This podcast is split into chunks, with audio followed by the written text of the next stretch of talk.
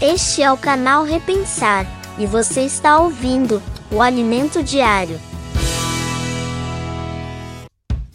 A vossa palavra seja sempre agradável, temperada com sal, para saberdes como deveis responder a cada um.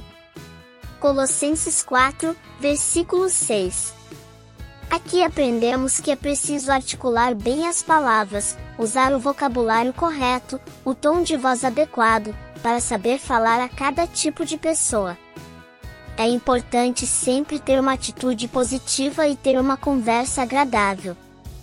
Sal em excesso fica salgado, e pouco sal também não é bom, por isso devemos ter equilíbrio e moderação. Vamos orar?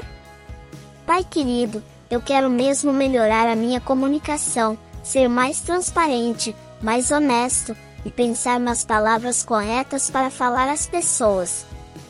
Perdoa pelas vezes que posso ter magoado alguém, usando palavras ásperas, e também pelas vezes que posso ter roubado os sonhos de alguém, usando palavras negativas e de desânimo.